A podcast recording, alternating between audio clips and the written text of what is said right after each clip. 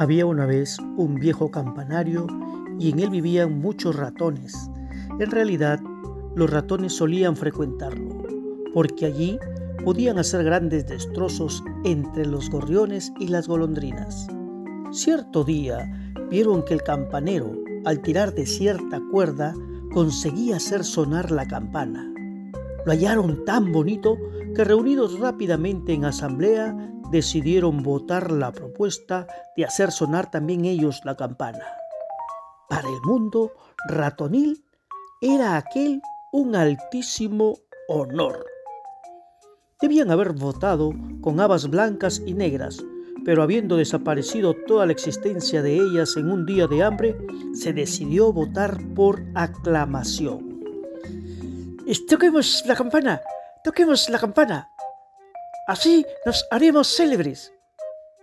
Todo el mundo hablará de nosotros, todos nos admirarán. ¿Aprobado? ¡Aprobado! ¡Aprobado! ¡Aprobado! ¡Aprobado! Y dicho y hecho, se agarraron todos a una, a la cuerda, y tiraron de ella con uñas y dientes. ¡Tira! ¡Tira!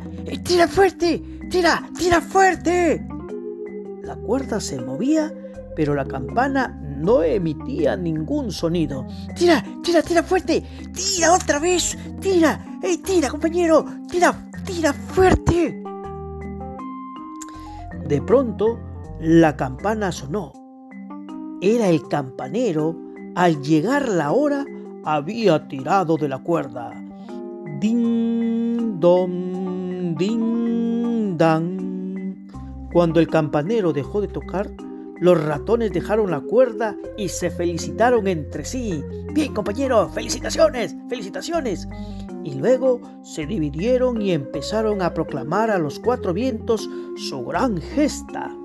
Y lo mejor del caso fue que, como suele ocurrirle algunas personas sin seso, creyeron realmente haber sido los héroes de una empresa en la que en realidad no habían hecho sino el papel de colgajo.